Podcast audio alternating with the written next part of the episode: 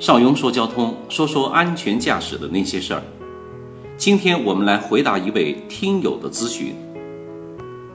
刘先生给我留言说：“邵雍啊，我身边的朋友呢，交通违法总能收到短信，但是他却一直都没收到短信，还以为没事儿，结果去查了一下违法，我的天哪，三千多元的罚款。”刘先生想咨询。为什么别人有短信提醒，但是他却没有呢？是不是我们交警搞歧视，还是说需要办哪些手续才能有这方面的待遇呢？邵云告诉你啊，这既不是待遇，也不是福利，要看你当初车辆登记的时候留的联系方式是不是你现在用的手机号码。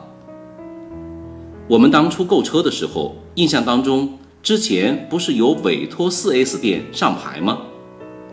有些个别 4S 店的工作人员上牌的时候，他偷懒，留的是什么电话呢？4S 店的电话。有时候信息登记不全，帮客人跑腿的时候，这些信息就随便填了。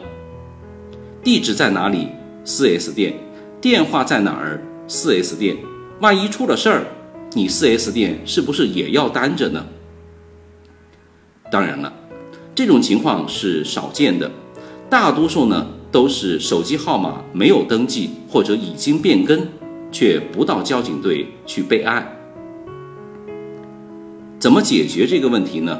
其实很简单，到你户籍所在地的交警大队填写一张车辆信息变更申请表，把你现在的联系方式、住址啊、电话号码等等这些通通的写上。请交警对你的车辆信息进行一下修改，必须本人去签个字认可，手续很简单，除了排队以外，五分钟就可以搞定。如果你希望交警可以给你提供违法通知的这项服务，那么车主个人的联系方式这一栏一定要填写你常用的那个电话号码。